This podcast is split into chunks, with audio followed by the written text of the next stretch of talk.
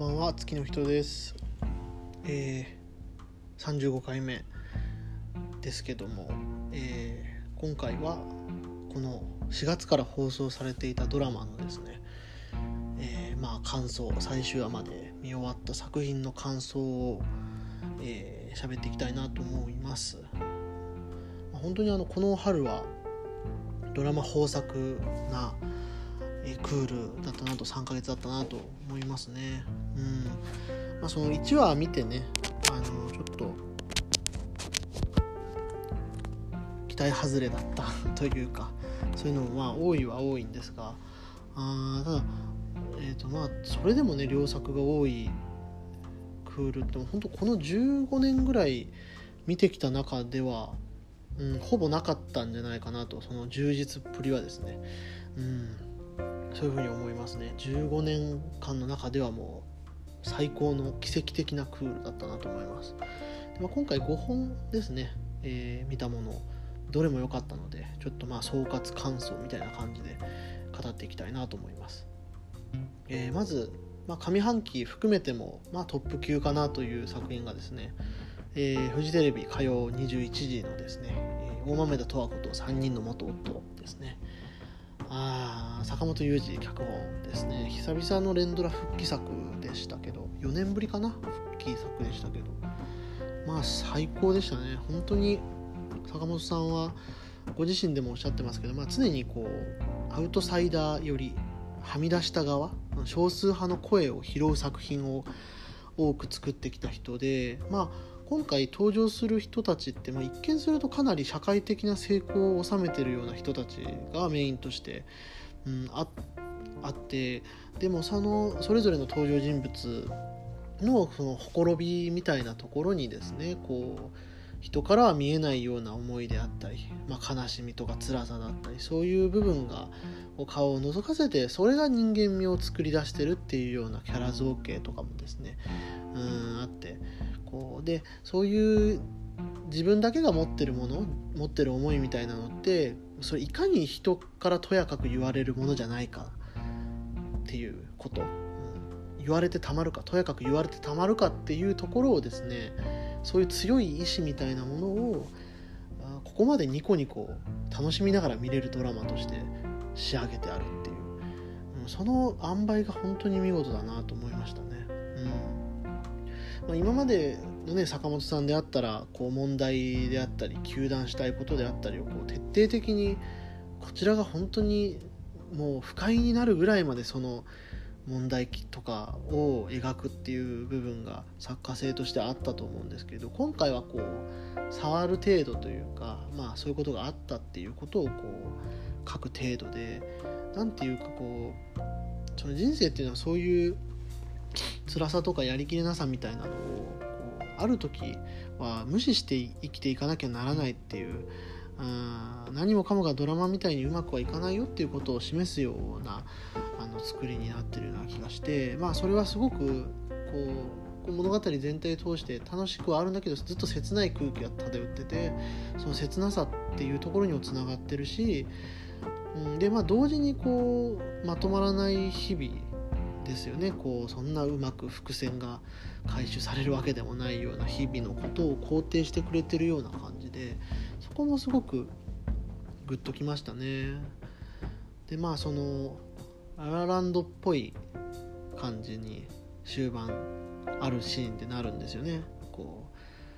うララランド的な終盤のこう描写があるんですけどまああれってあのねっていうそのえー、と1個前の作品かな？2018年の冬の作品であったあの平行世界に思いを馳せるっていうようなシーンの、まあ、リプライズというか、まあ、リブートみたいな再登場みたいなことだと思うんですけどでまあそのなんでしょうね平行世界って別にそれを思ったところでどうにかなるっていうものでもないわけですけどただもしかしたらこうなんかそういう世界で生きる自分がいるかもしれないって思うことでね救われる心もあるはず。でドラマだとそれがしっかりそのその人物が演じている形でその平行世界のことが描かれるんですよね。それがなんかすごく救いになるうん、救われる心もあるだろうなっていうところでなんかやっぱ坂本さんの優しさというかねこう一貫したその眼差しみたいなものにすごく涙が溢れる瞬間でしたねそれに関しては。うんまあ、主題歌がねあのSTUTS と松たか子が担当しててそのゲストラッパーが誰かみたいなところですごい盛り上がりが結構あってこう僕のタイムライン上での話かもしれないですけどドラマの感想よりもなんかそっちの反応がどんどん多くなっていってそれはなんかちょっと考えものだなと。なんか珍しく結構ドラマ見てる人たちいるのにドラマの感想あんま言ってくんねえなみたいな思いはあったので、まあ、ちょっとそれは考えものでしたけどね。まあいい曲ですよね。ただねそれは間違いなくてプリセンス。あのすごいいい曲だしあれあの聞きながらなんか地下鉄のホームとか歩いてるとなんか自分も元夫の一人になったみたいな感じでこうちょっとしみ染みた顔というか物憂げにこうなんか振り返ったりとかしちゃいますよね。なんかね。こうそういう没入度の高い、あのー、曲だなと思いましたね。はい、うん、じゃあちょっとサクサクいきますね。ちょっと5本あるんでね、うん、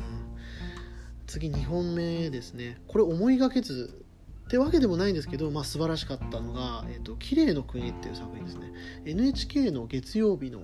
夜 10, 10時11時ぐらいにやってた作品ですね夜ドラっていう枠があって、まあ、すごくあの良作の多いあの枠ではあるんですが、えーと、この「綺麗の国」って作品最初の2話ぐらいはそこ行って何だろうみたいな話というかこうかなり独特な導入部で始まるんですね。でその3話目で、えー、その12話で流れてた、えー、もの映像っていうのがこの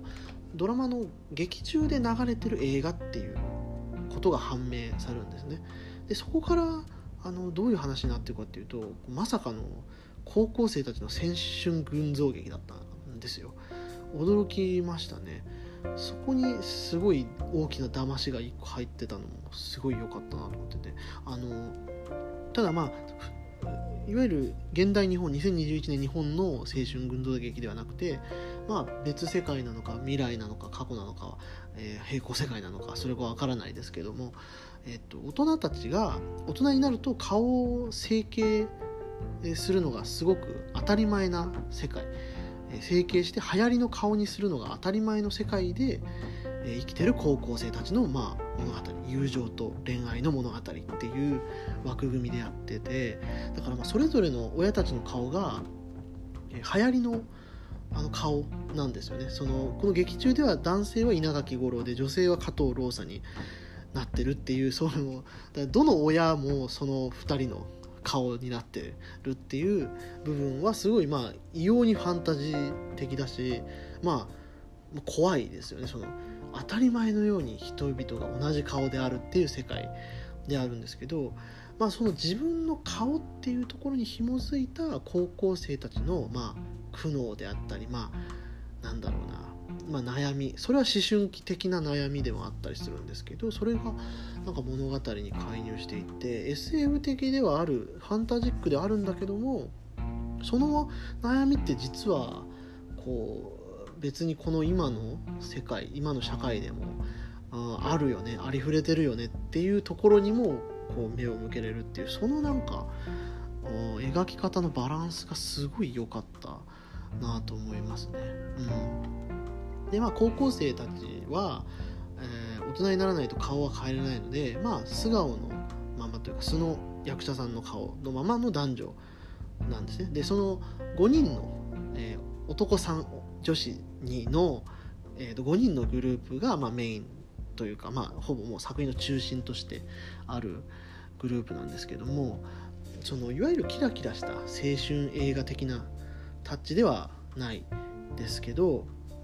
あの放課後になんかカラオケ行くみたいなあのノリ？別にその恋愛とか友情とか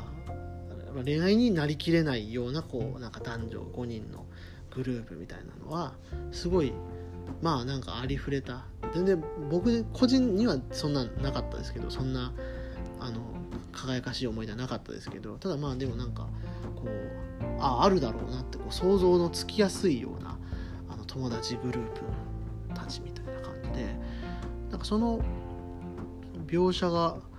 実際こうテレビドラマの中でこういうのを描かれるの珍しいんじゃねえかなっていうそこのなんか斬新さにもなんか途中で気づいたところはありますね。うんでもその5人それぞれが本当にいい描き分けされてて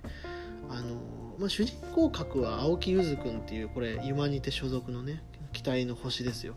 もうあのなんかね親にその彼が演じるキャラクターはなんか親、まあ、加藤ローサなんですけどになんかちょっとこう髪伸ばしてなんか髪染めたりしてるとなんか色気づいちゃってみたいな言われて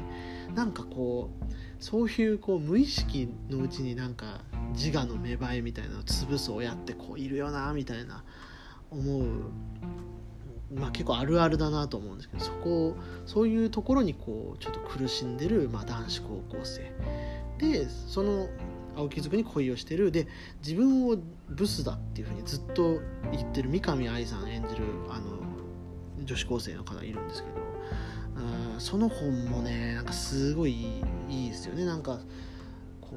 うやっぱ周りからの評価とかからこうどんどんどんどん自分に自信がなくなってみたいなところに陥っていく様とか SF じゃなくてもまあありそうなあの描かれ方だなと思うしで、えっと、パパ活してる女子高生がいてあの岡本夏美さんなんですけど、えっと、この子もねなんかねすごい良かったですねなんかねヘラヘラしてるんですよねずっと。うん、ただなんかこうそういうパパ活の先にあるまああの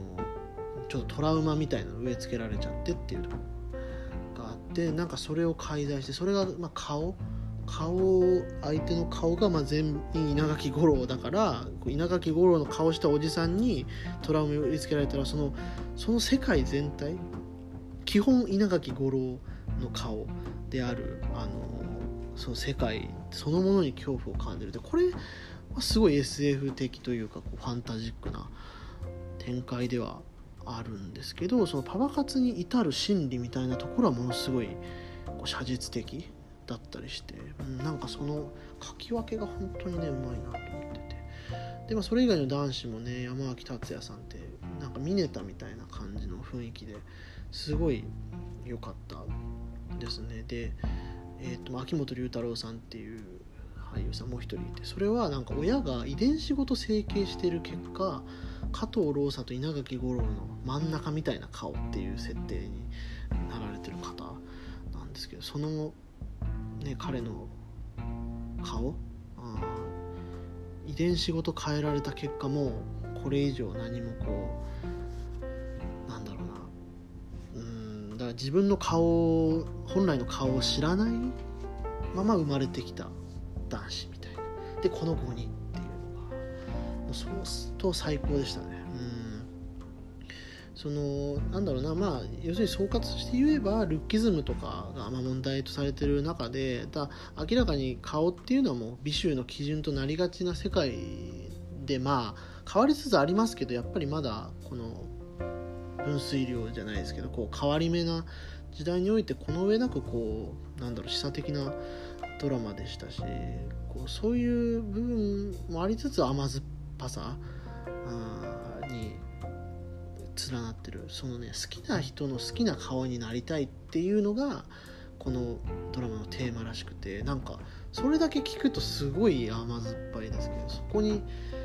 こう用意された舞台設定のこうダークファンタジーさみたいなところにですねなんかそのギャップじゃないですけどその世界の上でこんな甘酸っぱいことできるんだっていうあの面白さがありましたね。すごい不思議な青春ドラマだったなと思います。脚本はね加藤拓也さんこの人すごいいいですよね「俺のスカートどこ行った」とかね、うん、すごい良かった。28歳ね同い年なんですよね僕とね。すごいなって思いますね。ああこのこの世界の見え方はちょっとなんか同世代にいるのがすごい誇らしいなって思いますね。はい。でえっと3本目、えー、これも NHK なんですけど「今ここにある危機と僕の好感度について」という作品です。ね松坂桃李主演のドラマで土曜22時かな、うん、脚本が渡辺彩さんで、え、表作で、まあ、映画はジョゼットラですね。ジョゼットとラと魚たちとか。あとメゾンド卑弥呼とか天然湖結構とか。まあ結構良作あのを0年代邦画の中では結構良作と言われる作品を多く手がけてる方で。でドラマで言うとこれもねどっちも今 NHK なんですけど「ワンダーウォール」っていう巨大あのえっ、ー、となんだろうな兄弟の、えーと、寮の取り壊しを描くそのまあ巨大な組織とこう大学生たちのこう奮闘みたいなのを描く作品と「ロンググッドバイ」っていうこれはえーと、外国文学のドラマ化ですね。浅野忠信主演のこの探偵ものだったんですけどこどっちもなんかねすごい実直なんですよねドラマの作り方が、うん、なんかトリッキーなことをするわけじゃなくて本当に丁寧なセリフとあとこうユーモアのある言い回しとかこう描写とかで見せていくっていうのが特徴の作家さんかなと思いますけど。今回はあの松坂さんがですね元アナウンサーですね。男性アナウンサーでその彼がまあ卒業した大学の広報に、えー、就任するっていう主人公を演じておられて、まあ、大学ですね、まあ、研究学術組織的なところでこう起こってるまあいざこざ、まあ、今現在起こってるようなこう実際の諸問題とかをこうふんだんに取り入れた、まあ、風刺の効いたあ作品ですね。社会派というジャンルに入るとは思いますけども、まあ、もちろんそれがこうすごく暗いものになりすぎないのは本当にあの面白さというかこうそこにこうなんだろうなこうお偉いさんたちの保身と、まあ、学生や世間の声に挟まれた広報のこうあわあわした感じ追い込まれる松坂桃李っていうこの描きかれ方楽しさ楽しく見れる感じになってたのでだまあかなり松坂桃李の凄さをあの思い知る作品でもあるなと思います。本当に多彩ですよね。本当追い詰められてる時のあのどっちたばたしてる感じ。面白さは多分この世代の役者さんだと多分一番じゃないですかね。ナンバーワンだと思いますけどね、うん、でもちろんその内容としてはそのなんだろう面白に寄りすぎるわけでもなくかなりま重厚なものではあってまあいろいろね、まあ、そのなんだろうな時代的なものだとは思うんですがこう信念を通すことであったりとか正義を貫くことであったりとかまあそういうのが、まあ、どうしてもなんかねこう難しい時代といいますかまあそれをやったら損しちゃうみたいなことになってて明らかにズルしてるやつが得する世界になってますよね。うん、でまあそういう世界がありますってことをちゃんと劇中で明示した上でその上であのやっぱりフィクションはこういう正義こういうなんか勇ましさをぶち上げていってほしいなってこうそう思わせてくれるようなドラマでしたね。いやクソだよと。クソなのは分かってんだっていうこの世界が。それでもさあっていうところにこうたどり着く。ずっとたどり着きそうでたどり着かない感じではあるんですけどやっぱたどり着く瞬間がすごいカタルシスを生んでくれるようなドラマでしたね。うん。で、えっと、残り2つですね、まあ、5本あるとかなりやっぱボリューミーだなと思いますけどこれ、えっと、日テレの作品です。コントが始まるですね。土曜22時、えー、まあ、すごいキャストでねもう話題になってました。菅田将暉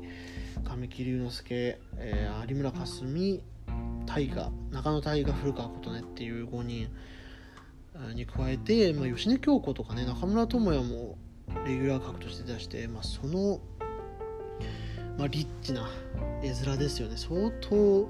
こうなんだろう豪華な花のあるキャストだっちんでありながら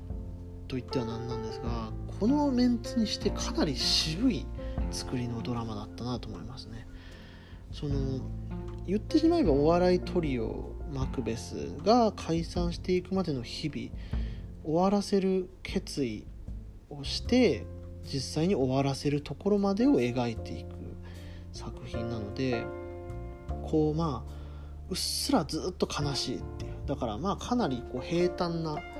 作品うねりのない作品ではあって、まあ、そこが多分賛否両論あった思ってたんと違うっていう風にあの思う捉えられたのかなと思うんですけどまあ確かにまあそれは確かにそうなのかなとは思うし期待してたような感じとはまたちょっと違ったなという感想は確かに僕もそうなんですけどでもまあこれはこれで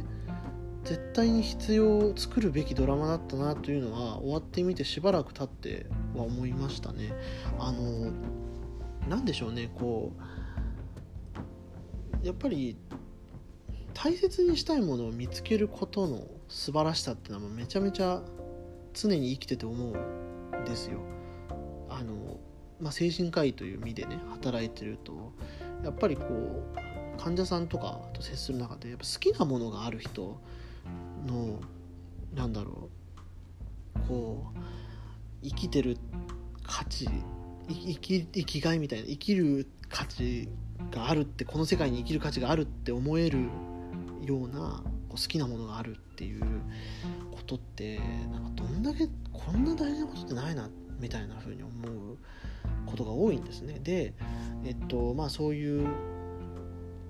人には分からないかもしれないけども自分は大切にしてきたものっていうのが、まあ、お笑いコントリオと、まあ、有村架純さん演じるファンですよね。でその生きがいなく探す、えーと、生きてた古川琴音さんというその有村さんの妹を演じておられたそのその5人を通してなんか描かれてるそのつつましさみたいなものっていうのはなんかねこの時代にめちゃめちゃ大事なものをこう教えてくれたのではないかなと思います。うん、心の拠り所を探す見つけるようなドラマだったなと思いますけどね。うん、なんだろうな圧倒的にこれは最高なんだこれが素敵なんだっていうものをこう眩しく描くんじゃなくての小さな大切さみたいなのを描くドラマが今増えていってると思うんですね。でこれはめちゃめちゃいいことだなと思ってて結局やっぱり社会的な正解みたいなものがどんどんどうでもよくなっていっている時代の中でいかに自分がこうパーソナルになものとして大切なものとして思っておけるかっていうのがすごく大事大事っていうとまたあれかもしれないですけどそれを大切にすることだけで別に生きる意味なんていいじゃんってそういう時代になってきたんだなっていうのを感じました。まあ大豆田十和子もそうですけどこうコントが始まるはね。特になんかそういう、うん、そういうものを感じましたね。うん。有村架純のオタク役がめちゃめちゃ良かったっていうのがありますね。地下芸人のオタクでなんかね本当いいっすよねあのテンションっていうかこういっぱい喋るんですよね。いっぱい喋る役めっちゃ似合うなと思います。心の内側を晒す演技が抜群に多分うまい人なんだなと思いました。うん。であコントが始まるすごい良かったなと思うのはあの有村さんと須田さんが恋愛に着地するドラマにならなくて本当良かったなってことですね。これがこれが一番良かったポイントかもしれないですね。うん、なんだろう。やっぱり古今東西いまだにやっぱりゴールが恋に落ちることがゴールみたいな。恋に落ちることがハッピーエンドみたいな作品がまだまだ山ほどあってそれはなんかちょっとまあもちろんそういうねのもいいとは思うんですけどそれだけじゃないだろうっていうところがあのちゃんと描かれてたのがめちゃめちゃ良かったなと思います。うん、そのなんだろうなコントが始まるっていうのは青春を弔うこととかで、まあ、次人生は続いていくんだっていうことそのまあイニシエーションっていうんですかね通過儀礼が描かれた感じであなんかこう質感としてはすごい好きなドラマだったなと思います。うん、コントがね、まあ、面白くないというのはそれこの描く上でしょうがないですけどやっぱりね本当に面白くない。本当に面白くないってすごいことですけど本当に面白くなくてそれがそれがたまにストレスでしたね見てる中では。いや面白くなきゃ面白くな面白かったらダメなんですけど面白くなさすぎてストレスになる時はありました。はい。で、えっと、最後、えー、これテレ東ですね、えー、生きるとか死ぬとか父親とか。あジェーン・スーさん原作のエッセイで、えっと、テレ東の佐久間さんですね。退所されましたけどゴッドタンとかやってる佐久間さんとあと,、えー、と大和由紀監督「溺れるナイフ」とか「ホットギミック」とかのの座組って、まあ、かなり好きなものがあ揃った感じ。あジェーン・スーさんはね全然知らなかったんですけどこう座組としてはすごいあのー、すごいなんだろう映えるというか気持ちがこう浮き浮き立つ感じの座組でただまあこれもいい意味でですけどこうなんだろうな。カルチャーカルチャーしすぎないというか。この佐久間さんと大和さんが揃ってなんかやるってもうそれはサブカルだろうって思ったんですけどもう全然まあラジオですよね。ラジオが根っこにあるんで、まあ、それはかなりカルチャー要素じゃありますけどそれ以外はもう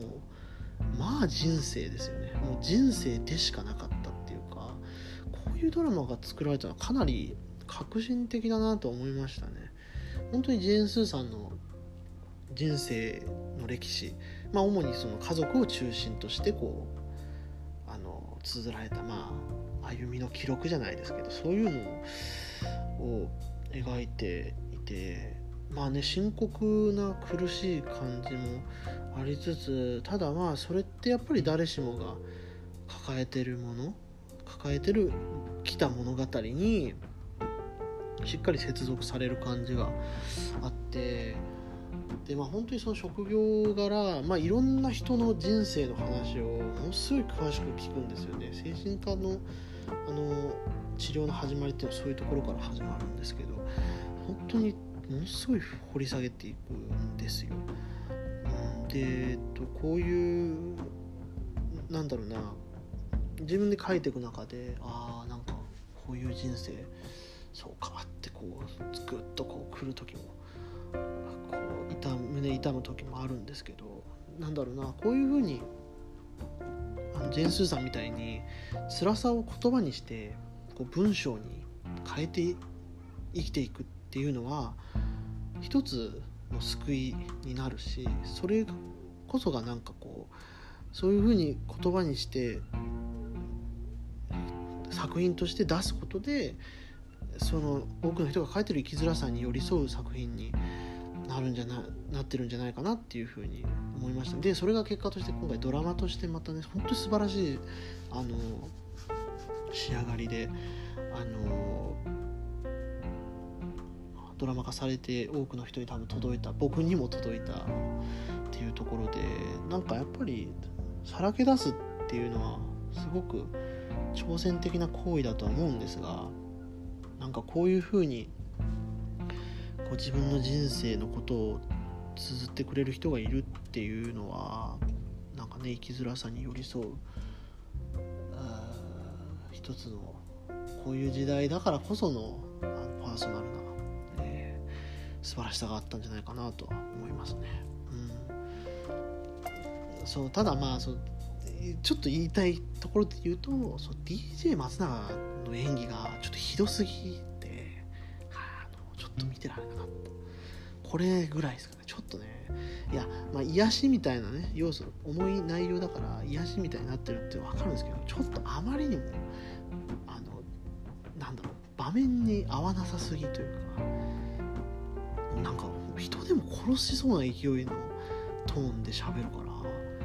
びっくりしちゃってずっとそこが浮いちゃってたなっていう印象ですね。まあ佐久間さんなんでねちょっとこうそういうまあなんだろう面白みあるキャスティングをしたんでしょうけどちょっとちょっといらなかったかなとは思いました、はい、ただ多分そういう殺人鬼の役とかは多分松永さんすっごいいけると思うんでちょっとね期待したいなと。思いますはい、5本喋ってなんとか30分以内に収まりました。ちょっとね夏があんまりなさそうなのであのディズニープラスとか見ます。はい。以上です。ありがとうございました。